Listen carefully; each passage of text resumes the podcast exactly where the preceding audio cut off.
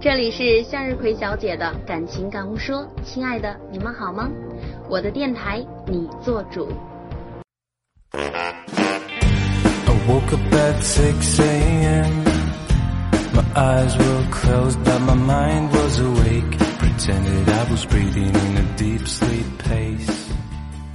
Hello，各位小伙伴们。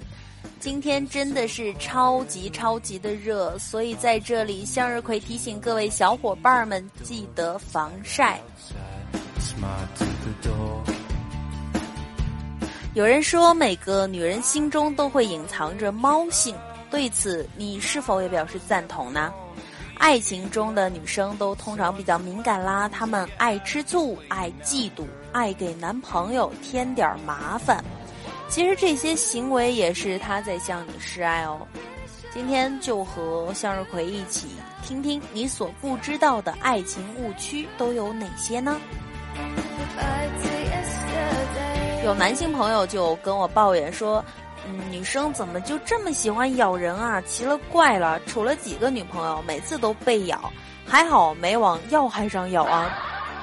不知道他们怎么想的，我怎么就没有想咬他们的冲动呀？” 所以今天我们来说说关于女生爱咬男朋友的几种心理分析。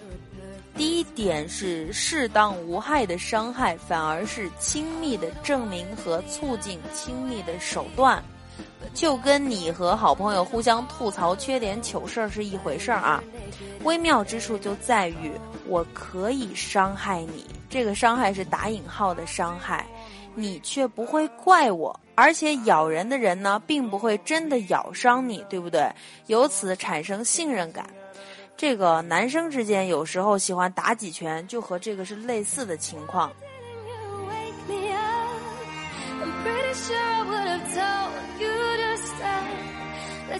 第二个呢，比起说“哎呀，我喜欢你啊，我爱你啊”这一类的，咬人更适合比较含蓄的女生。貌似攻击的行为作为表达亲密的一种掩饰。第三个呢是，比起温柔，来点强硬的行为更有撒娇的感觉。因为你知道对方不会生气，是一种温和的威胁。你你小心我咬你哦。第四呢，我们小时候吃奶动作都是类似咬的，那是我们很依赖别人的一个时期。所以，女生在中国的这种文化氛围内呢，确实是比较依赖男性的，而不是反过来，对吧？所以可以看作是一种依赖感的再现和表露吧。男生应该不会去咬女生，对不对？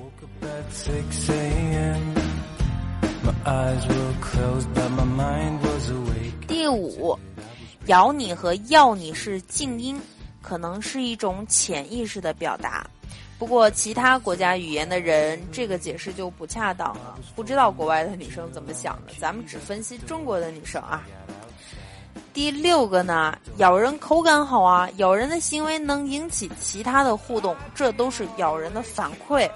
这些反馈是良好的感觉，所以可以看作是一种激励。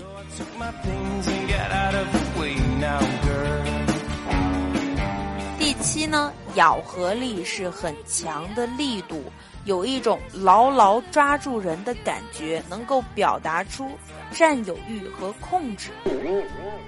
第八，留下印记。因为看到自己能在对方那里留下痕迹，看到互动的结果，但不完全对，因为除非咬出疤痕，否则不是永久的，对吧？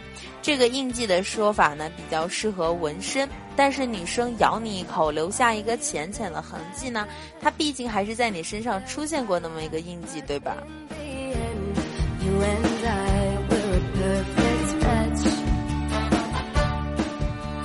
另外，在撒娇心理学里说，打是疼，骂是爱，咬是又疼又爱。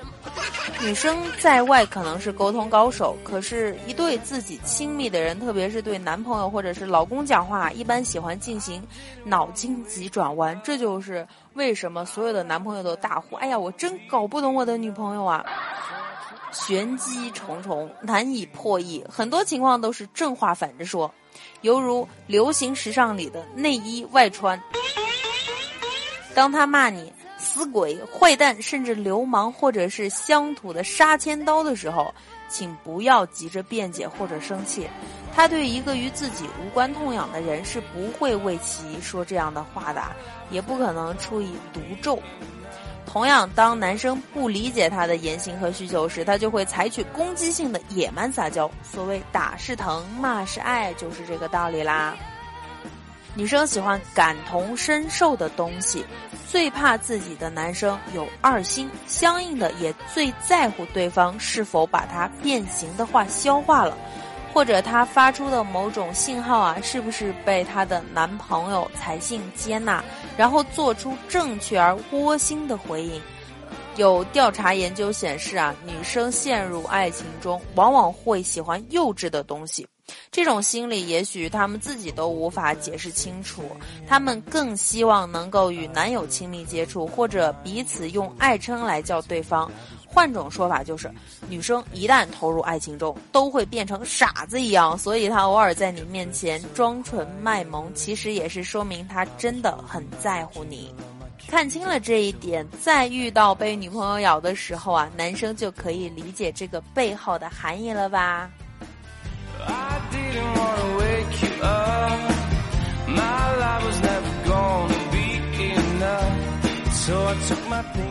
淘宝搜索“美人修重庆特产”啊，就可以尝到好吃的鱿鱼、牛肉、什么鸭舌之类的，非常的辣，但是很过瘾。羞是羞涩的羞啊！当你的女朋友下次再咬你的时候啊，你就给她邮寄一包美人修，告诉她：“哎，我请你吃好吃的，让你辣成香肠嘴儿，看你还怎么咬我，是不是？”好了，今天咱们的节目就到这里了啊！希望各位听得过瘾，听得开心，可以睡一个好觉。各位晚安。